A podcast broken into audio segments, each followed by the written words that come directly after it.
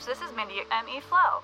Coming to terms with a dying ACE unit is tough. I know because I've been there. I tried to get my old unit to last just one more summer, and boy, did I pay the price. Longest summer of my life.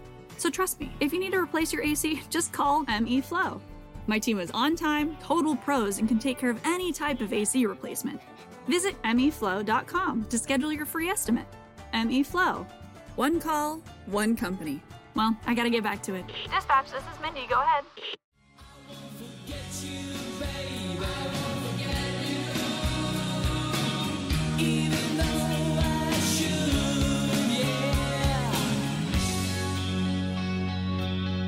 Comenzamos este capítulo con una canción bastante inusual para lo que han sido los capítulos anteriores. Estamos escuchando a Poison y una canción que se llama I Won't Forget You. Significa No te olvidaré. Y eso trata el tema que vamos a tratar en, en esta ocasión, de rescatar nombres del olvido. Por eso ya estamos conectados con Puerto Montt, con Carlos Pérez, autor de Jugaron en el Colo solo un día un libro que recopila las historias que, tal como el título lo dice, jugadores, jóvenes, futuros futbolistas ilusionados, pero que jugaron solo una vez por el primer equipo de Colo Colo. Hola Carlos, muchas gracias por acompañarnos en este capítulo de Goles de Papel. Hola Rodrigo, un gusto saludarte desde Puerto Montt. Muchas gracias por la invitación para hablar de lo que nos gusta, de fútbol, de nombres, números, jugadores, etc de libros, letras, palabras y todo, todas las historias que salen de la cancha. Por eso necesito partir preguntándote de dónde sale esta idea de escribir la historia de estos futbolistas que son justamente lo contrario de las historias que siempre se cuentan del club más popular y más veces campeón en Chile. Bueno, principalmente nace esto como una, inquietud de, querer, para mí, saldar una, una deuda que es escribir sobre Colo Colo eh, y con el desafío de, buscarle una, vuelta distinta a lo que se ha escrito ya sobre los nombres grandes de la historia, eh, los, jugadores fundacionales de Colo Colo o los ídolos. Y, acá estamos a, las puertas del centenario del club y de la institución. Y, hay una cantidad de nombres que no son solamente los que aborda el libro, que hay muchos más eh, que, han hecho parte de la historia, que tienen títulos en su palmarés, que, que tienen medallas de campeón y que han sido no, no ignorados, sino que la historia finalmente no se va con ellos. Son parte fundamental, han hecho un trabajo de, como un actor de reparto cuando les ha tocado participar, pero, pero la historia los, deja ahí en el último rincón del, de la estadística. Y en eso, en eso hay un tema también que leyendo tu libro, revisando las historias de estos jugadores, son muchos jóvenes, eh, debutantes, que les tocó ponerse la camiseta y salir a la cancha en huelgas, cuando había muchos lesionados, cuando no había plantel, eh, que tuvieron que salir a dar la cara. Algunos se comieron derrotas bien feas, pero, pero estuvieron ahí y les tocó asumir eso.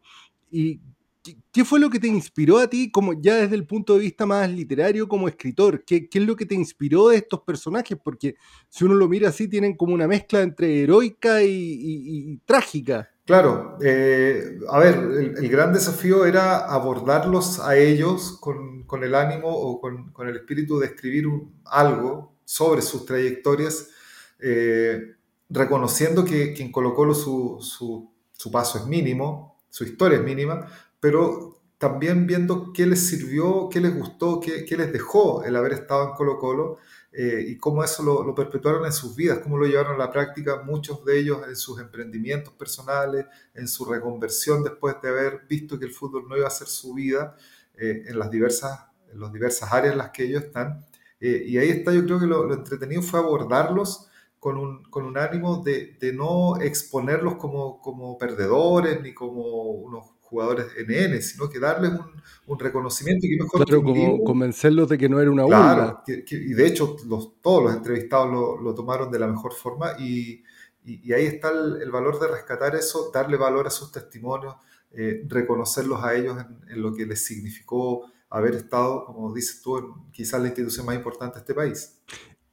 Hay una historia que particularmente me llamó mucho la atención, que es la de Matías Gutiérrez Breve, mira el apellido poético, breve su, aparición también en, Colo Colo en este caso, que aparte de haber jugado una sola vez en, el Colo, fue una pintada para gran promesa del fútbol chileno, y, tú lo dices aquí en el libro, eh, uno de los pocos jugadores, así como Macherano o el, el Guaso Isla, que jugaron antes por la selección adulta y después debutaron en primera división y él incluso fue el jugador más joven en ponerse la roja, en, jugar por Chile, solo con 17 años, 2 meses y 17 días.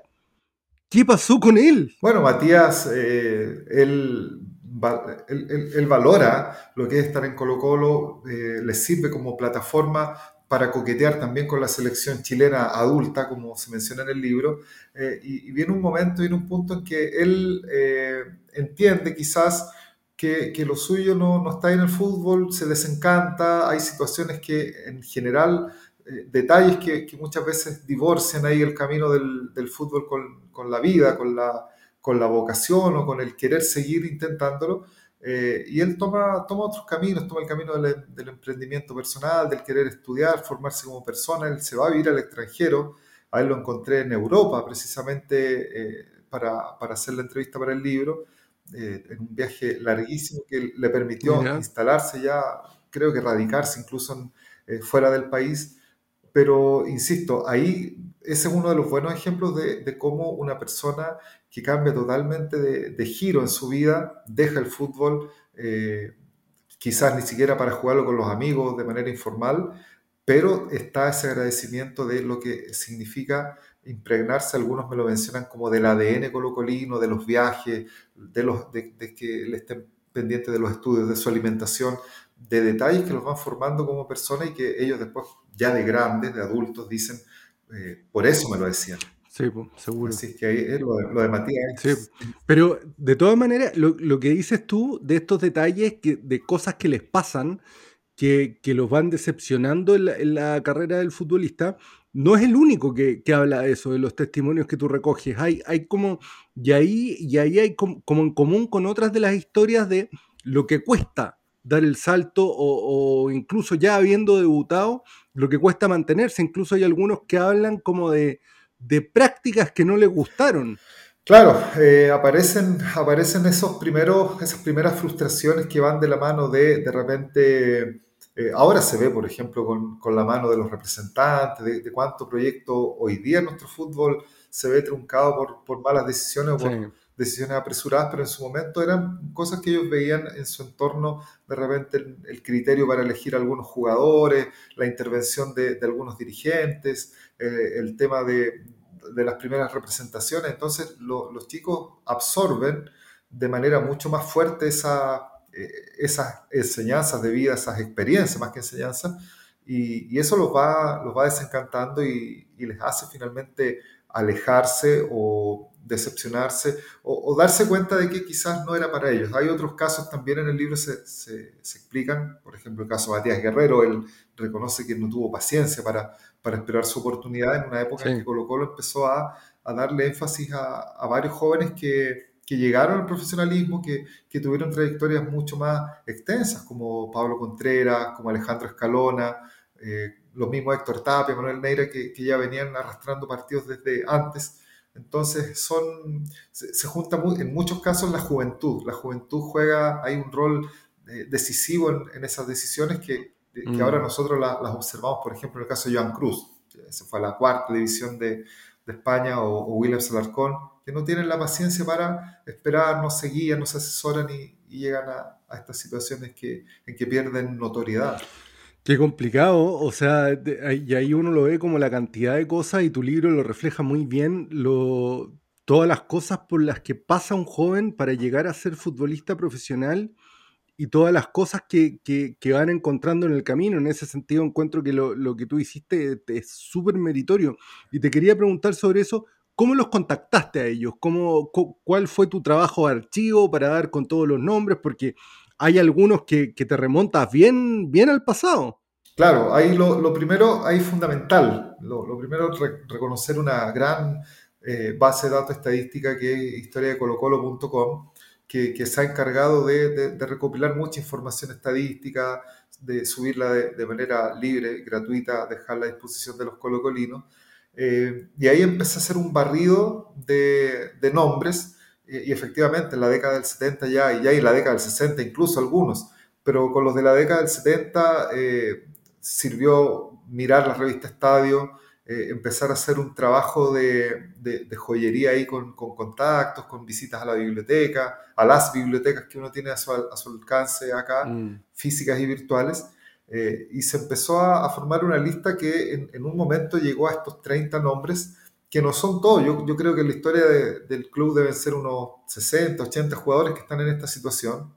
Capaz que, que me quede corto pero, pero de ahí vino el contacto a través de redes sociales, a través de algunos teléfonos que había, mover algunas influencias y, hubo algunos que definitivamente ni yo como colocolino los tenía en mi, en mi radar de nombres y, esos fueron como los más satisfactorios de, encontrar. Y, creo que ahí lo puedo mencionar es Giovanni Logan, eh, uno de los, de los, jugadores que para mí era NN en la historia de Colo Colo y que compartió cancha con, con René Houseman, por ejemplo, que fue campeón mundial y que estuvo acá en, en Colo Colo. Entonces ahí, ahí se fue dando esta, esta situación de conversar con los jugadores eh, y encontrármelo en los que están, pues, con más años obviamente, en otras, eh, en, otras dimensiones ya empresariales, eh, de emprendimientos, estudiando, mm. viajando, en escuelas de fútbol, descansando quizás algunos de mayor edad ya una merecida jubilación. Es como Mientras, mientras te escucho, se me ocurre de qué, pasaría, no sé, pues si yo o cualquier otra persona que no sea reconocida como futbolista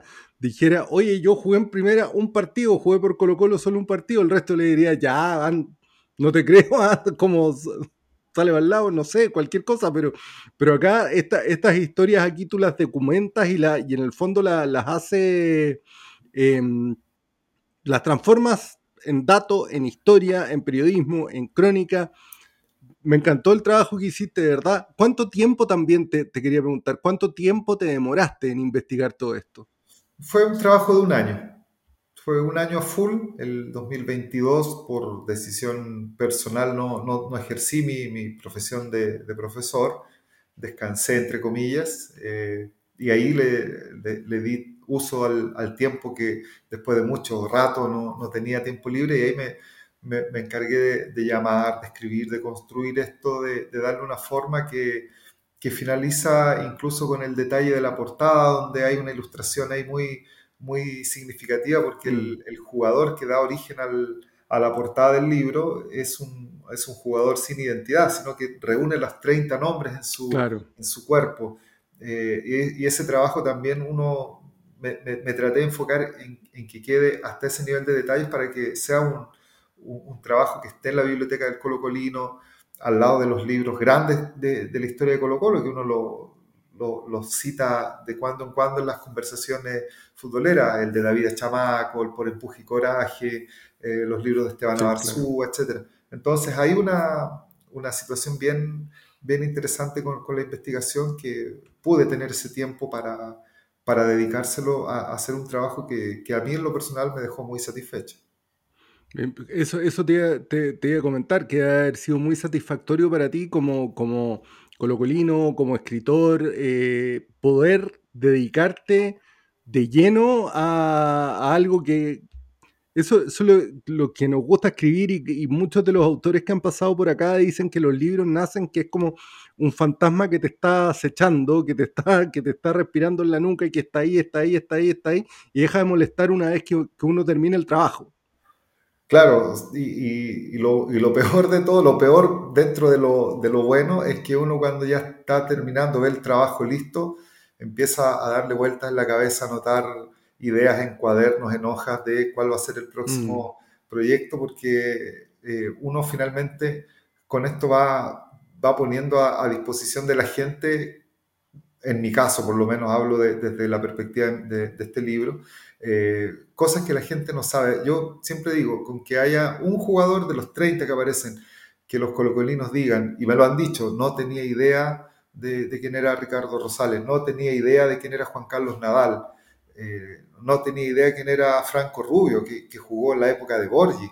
Entonces, esa satisfacción queda eh, y, se va generando esta, esta discusión de quién podría haber estado y, la gente de los otros equipos me dice, oye, ¿se podría hacer algo de la U? Sí, claro que se puede hacer algo de la U de Católica. En todos los equipos hay jugadores que estuvieron solo un día y que hay que rescatarlos en la historia también. Uno de esos jugadores, que yo me lo, me lo topé leyendo el libro, me di cuenta, a este lo conozco. Yo trabajé con él, yo soy periodista, trabajé, bueno, en Canal 3, en Televisión Nacional, y ahí me topé con Sebastián Belli, hijo del Pollo Belli, del legendado Pollo, Belli.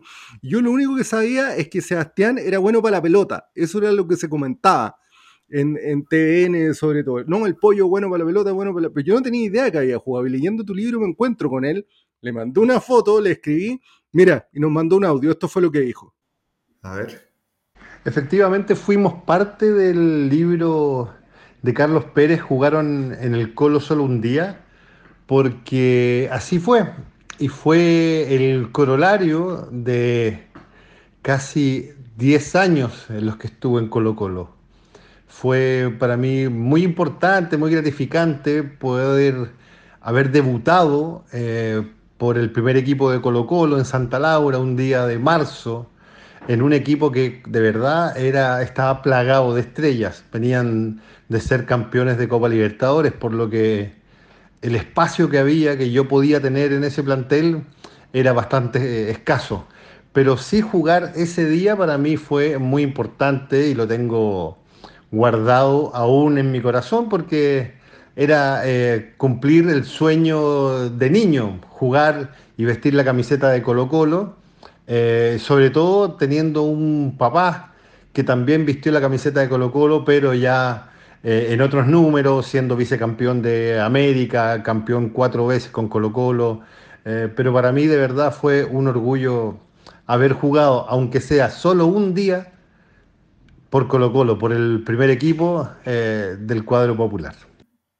Wow, qué bueno, bueno escuchar esa, ese feedback de los, de, los protagonistas. Eh, él se portó un 7 conmigo eh, y, le agradecí mucho porque su trabajo es muy demandante en términos de tiempo. Tenía que buscar el, momento justo para hablar, para coordinarnos en esa conversación que tuvimos.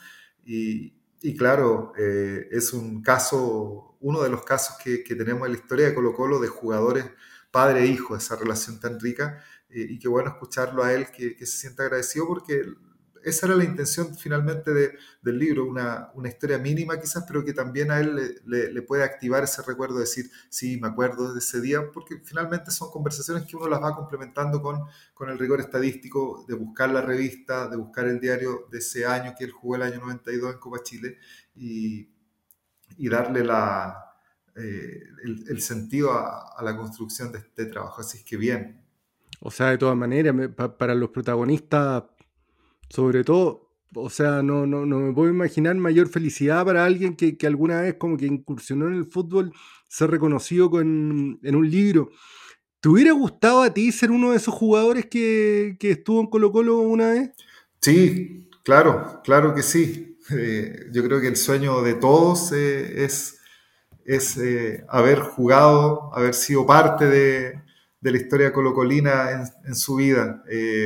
yo me llamo Carlos por homenaje a, a, Caselli. A mi, mi, papá se le ocurrió ponerme Carlos Humberto, mi mamá no le, no le perdonó el Humberto y y negociaron ahí, quedé como Carlos Andrés, pero yo siempre digo eso, me llamo Carlos por Caselli y, uno siempre rayado ahí con, con, Colo Colo, sufre, yo veo todos los partidos, estoy pendiente eh, y es, un, y es una cosa muy, muy importante para mí haber sido, haber eh, hecho este trabajo porque me deja a la altura de, de los libros que, que, yo leí cuando era chico, con los que aprendí a leer finalmente.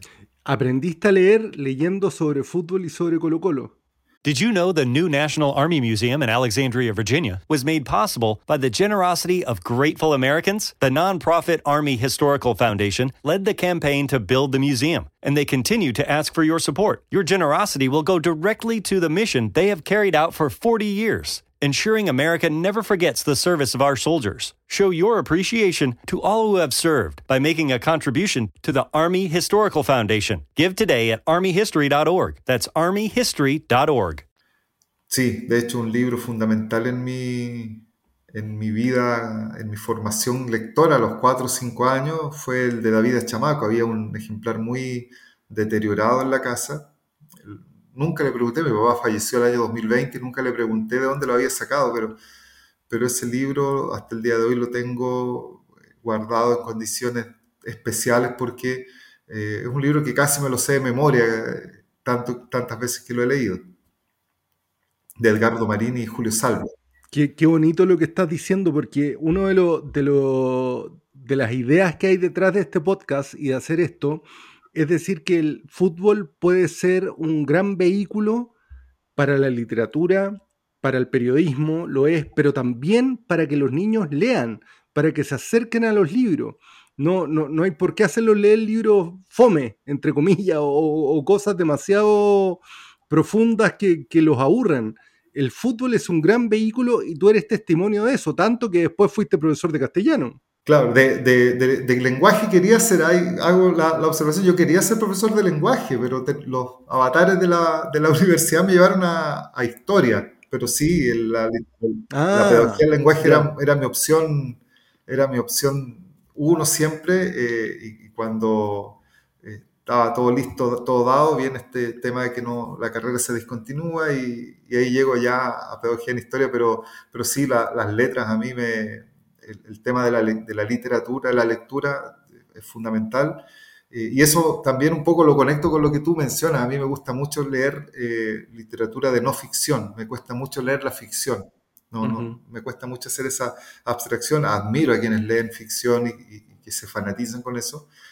Pero yo siempre he tratado de irme por el lado de, de, de la no ficción, del reportaje, de la crónica roja, de, del, del deporte, del fútbol.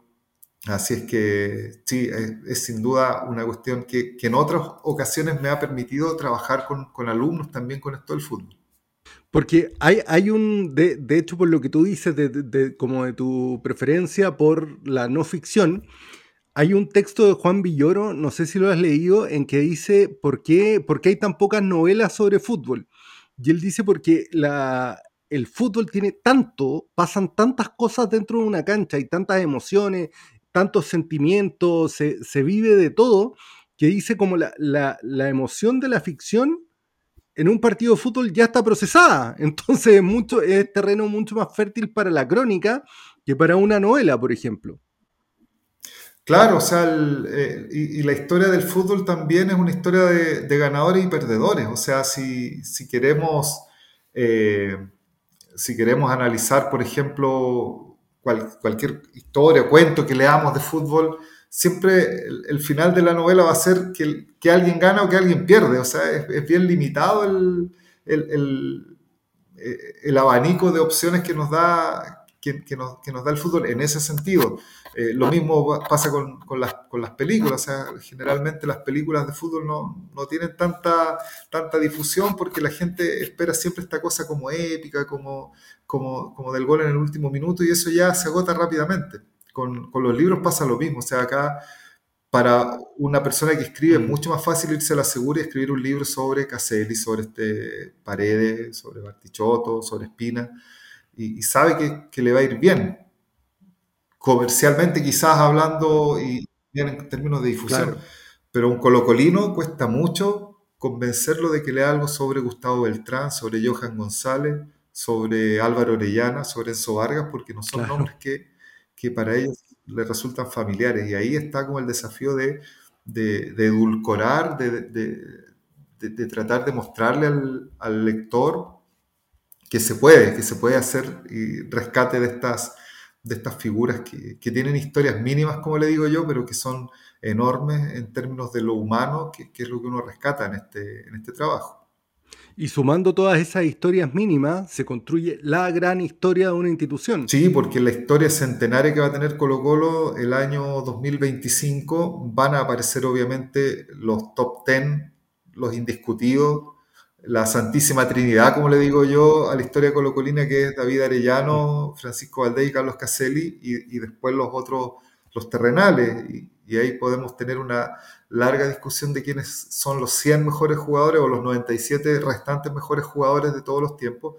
Y, les aseguro que ninguno de los 30 que están en este libro va a aparecer ahí dentro de los 100, ni siquiera dentro de los 200 o dentro de los 300, eh, por temas estadísticos, por, por lo que sea. Entonces, yo creo que en ese sentido la, historia se, de repente se torna un poco injusta porque tiene que estar, así como hacíamos el parangón con Matías Gutiérrez, que él es parte de la selección con una cuestión tan potente como es haber sido el jugador más joven en debutar, y, y ese registro lo va a tener hasta el día que alguien lo, hasta el día que alguien lo supere. Eh, entonces, ellos viven con ese orgullo. Claro, seguro que sí. Carlos, tú eres, el primer no periodista con que conversamos en, en, este podcast, el primer autor no periodista hasta el momento. El fútbol es un género súper periodístico, pero bienvenidos todos los que quieran escribir sobre, sobre este deporte que tanto nos apasiona y que tanto queremos. Te quería preguntar, dada tu condición de profesor, ¿tú usas ejemplos de fútbol en tus clases? Sí, sí, sí, uno siempre habla de, los ejemplos son los, los, clásicos, así como esto es como un empezar ganando 2 a 0 antes de los 10 minutos, no sé, de repente cuando uno habla de, la, de las grandes guerras o conflictos a los estudiantes, eh, puede hacer el, el parangón o usar el tema del, de los mundiales, una cuestión muy, muy potente desde lo geopolítico para, para conectar a los chicos con, con países que solamente ven cada, ven cada cuatro años, eh, o explicar temas de las nacionalidades. Cuando uno habla de formación ciudadana, yo generalmente les pongo casos como los de Superman Vargas, Marcelo Bartichotto, eh, más atrás, no sé, hablamos de Oscar Fabiani, por ejemplo, eh, y les trato de dar a entender de que esos son los principales ejemplos de personas que eh, no naciendo en Chile son chilenos igual. O también hablarles de Iván Zamorano, que tiene doble nacionalidad chileno-española, y también a ellos les, les queda eso. se le está perdiéndose a la gente el conocer a Zamorano. Ya a veces tengo que explicar más de lo necesario, algo que hace 10 años atrás me, no me costaba en absoluto. Sí, es que está pasando una cosa, aunque no, perdona si nos desviamos un poco del tema, pero a mí me da mucha tristeza cuando veo en la calle niños con la camiseta del, del PSG, del Manchester City, del Liverpool, del Real Madrid, del Barcelona, que son grandes clubes y a todos nos gusta ver esos partidos, pero, pero las camisetas de los equipos de acá se, se están perdiendo. Sí, se están perdiendo por, por un tema que, que indirectamente lo, lo, hemos empujado entre todos, o sea, hinchas, dirigentes, autoridades, el, el rol del Estado. Se ha hecho un, como, como una, una mezcla que, que, ha resultado en esta desconexión de los niños con, con, con, estos equipos y les resulta mucho más atractivo a ellos observar incluso desde un televisor en su casa, porque ese es el principal ambiente seguro que tiene un niño, eh, con calefacción, con comida al lado, con sus afectos, eh, ver fútbol de, que, que, es perfecto, ese fútbol que, que, le gustaba al Zapito Livingston, que de acuerdas que a él le molestaba que tiren papeles a la cancha y toda la cosa que están sudamericanos. Mm. Entonces, claro. ahora cuesta, cuesta mucho. Yo, acá pensaba el otro día eh, ir a ver al equipo de acá de la ciudad con una persona, con, con un hijo, es una experiencia que fácilmente puede superar los 30 mil pesos. Sí, además. un niño de 10 años. Papá con un niño de 10 años. O el papá y la mamá y un niño de 10 años, ahí ya nos disparamos tranquilamente a más de 50 mil pesos. Sí, es una locura. Es una experiencia que tampoco está a la altura, no, y no estoy hablando del desempeño en la cancha, que eso es relativo, se, ya se puede ganar, se puede empatar o se puede perder, pero, pero la experiencia, el hecho de llegar al estadio, de encontrar un lugar a veces sucio, a, veces la locomoción colectiva no llega, eh, se forman tacos, entonces ahí eh, hay un, desafío en que si queremos mirar y compararnos con realidades como la de Inglaterra, la de Alemania, la del primer mundo futbolístico, yo creo que hay que tomar eso, esos buenos ejemplos, esa buena experiencia, escuchar a la gente que sabe, que, hay mucha en, este, en este país que puede dar cátedra al respecto para tratar de mejorar y que no sé por qué no son considerados cuando se, se buscan soluciones. Me acordé por lo que decías esto de, cómo relacionar el fútbol con la historia universal. Si, me, me permite la recomendación, y para todos quienes nos están escuchando, no sé si lo leíste, pero hay un libro de Simon Cooper, un periodista inglés muy, muy conocido, Simon Cooper debe ser, que se llama Fútbol contra el enemigo.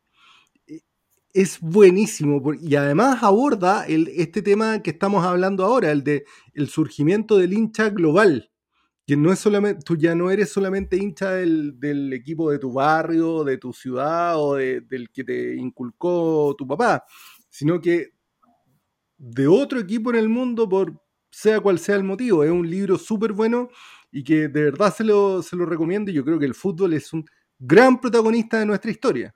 Sí, y, a eso me permito también sumar otras, eh, eh, ejemplos que la literatura nos, nos, ha llevado también de la mano con, con, la historia. Está el tema de la guerra del fútbol en Centroamérica, eh, hay libros que hablan sobre el Mundial de Argentina para conectarlo con, con el tema de los, de los, derechos humanos, de las dictaduras latinoamericanas en la década del 70, eh, lo que pasó en Alemania, famoso partido de las dos Alemanias en pleno contexto de Guerra Fría en 1974.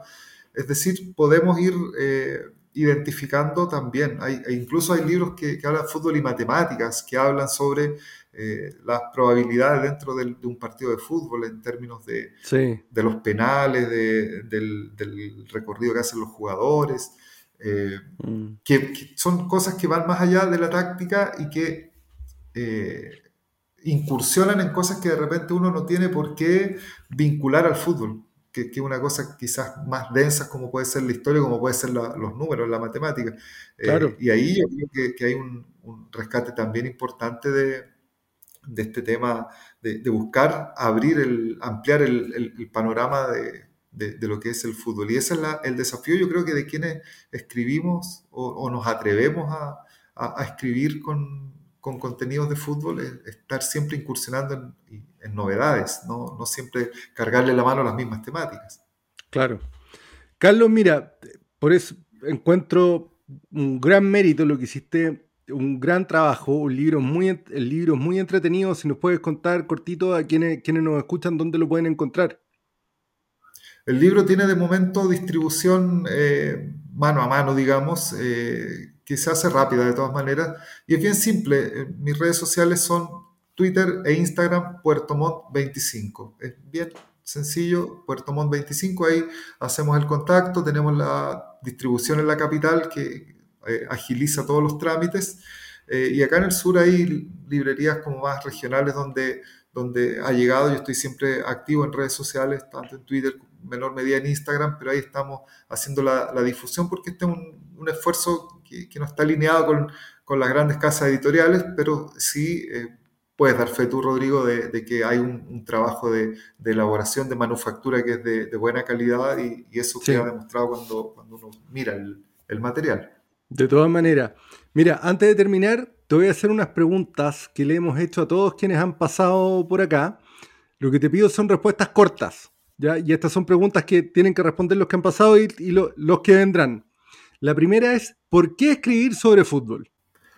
¿Por qué escribir de fútbol? Porque es el deporte más lindo del mundo, aunque sea un cliché manoseado hasta el cansancio, pero siempre nos depara eh, más alegrías que tristeza, querámoslo o no. Estoy 100% de acuerdo contigo. ¿Cuál es tu libro favorito sobre fútbol o qué libro le recomendarías a quienes, quienes nos escuchan?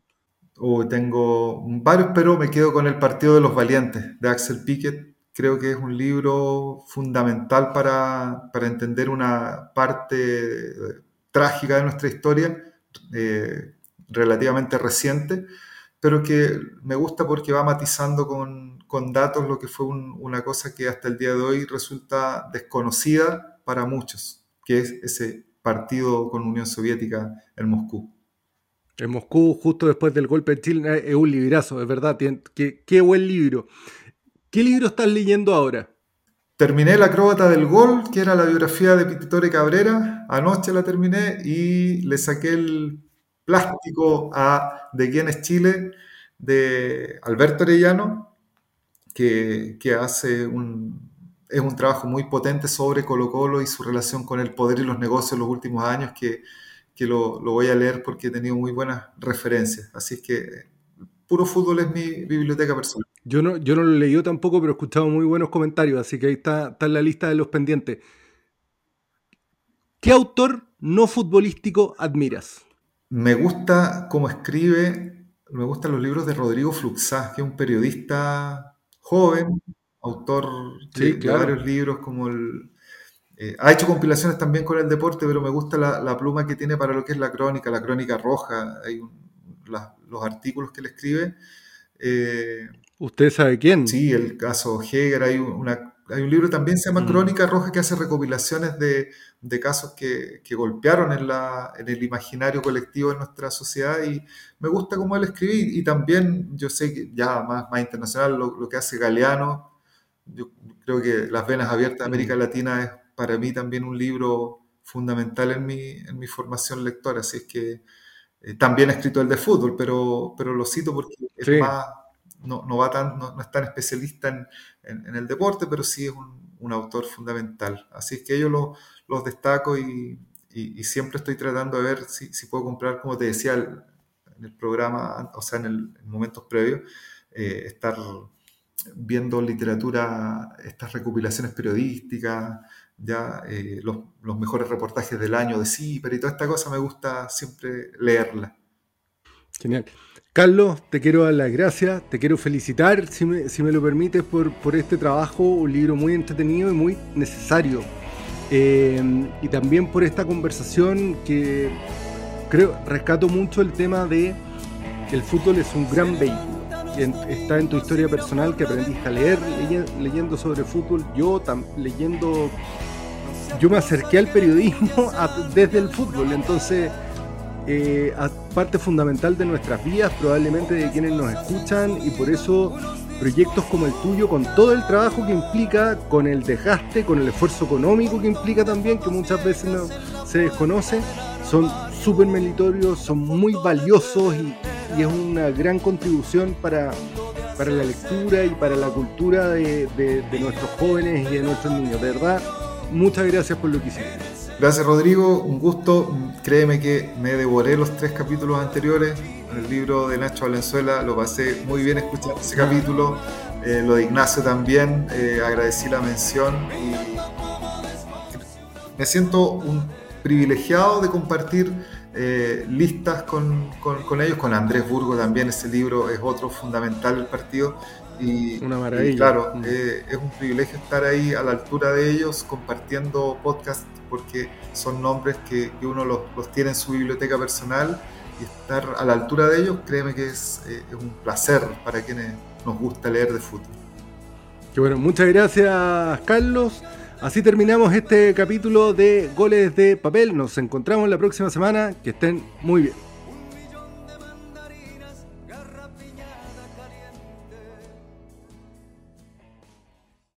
Lucky Land Casino asking people what's the weirdest place you've gotten lucky? Lucky? In line at the deli, I guess? Aha, in my dentist's office.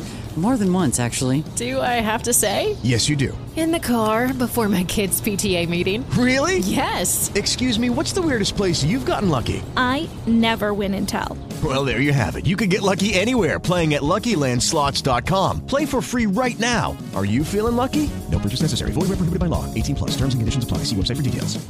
With Lucky Land slots, you can get lucky just about anywhere. Dearly beloved, we are gathered here today to... Has anyone seen the bride and groom? Sorry, sorry, we're here. We were getting lucky in the limo and we lost track of time. No, Lucky Land Casino, with cash prizes that add up quicker than a guest registry. In that case, I pronounce you lucky. Play for free at LuckyLandSlots.com. Daily bonuses are waiting. No purchase necessary. Void where prohibited by law. 18 plus. Terms and conditions apply. See website for details.